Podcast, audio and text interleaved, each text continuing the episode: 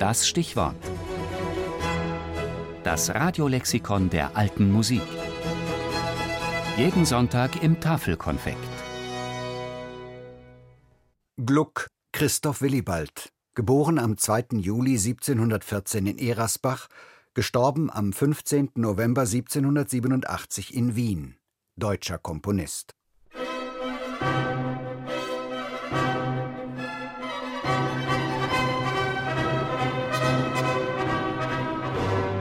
Er war ein Oberpfälzer von Welt, ein komponierender Weltbürger seiner Zeit.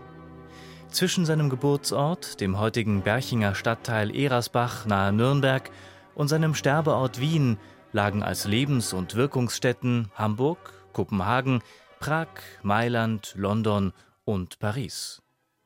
Christoph Willibald Gluck, ein Komponist, kosmopolitisch, vielseitig und von höchster operngeschichtlicher Bedeutung. Die rund 50 Bühnenwerke, die er neben Sinfonien und Sonaten, Liedern und Kantaten schrieb, bilden das Zentrum seines Schaffens.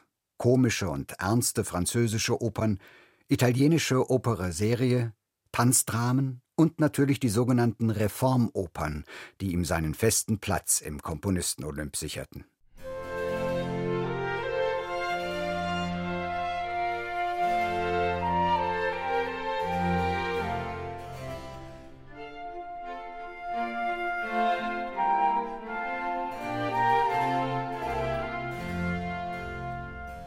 Begabt mit einer außerordentlichen Empfindungskraft, mit seltener Kenntnis des menschlichen Herzens, verwandte er sich ausschließlich darauf, den Leidenschaften eine wahre, tiefe und kraftvolle Sprache zu verleihen, und auf dieses einzige Ziel hin setzte er alle musikalischen Mittel ein.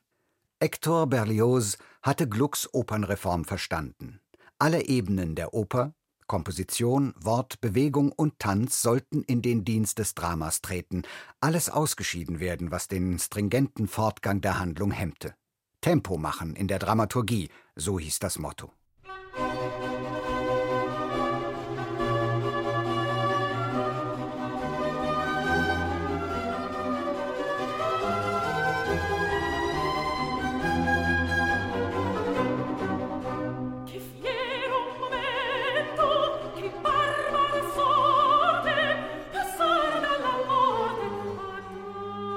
Glucks Opernreform, eingeleitet 1762 vom Schlüsselwerk Orpheus und Eurydike, war in provokanter Weise gegen die verkrusteten Konventionen der italienischen und französischen Oper gerichtet. Weg mit der schematischen Form der endlosen Da Capo-Arie, weg mit der verwirrenden Vielzahl von Charakteren und Handlungssträngen, weg mit Ballettszenen, die nur dekoratives Beiwerk waren und nicht dem Vorantreiben der Handlung dienten.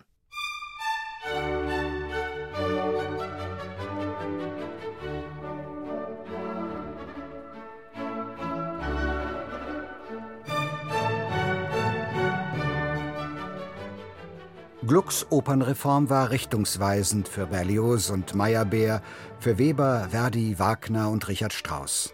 Und denkt man an West Side Story, wirkte sie selbst noch auf das amerikanische Musical nach.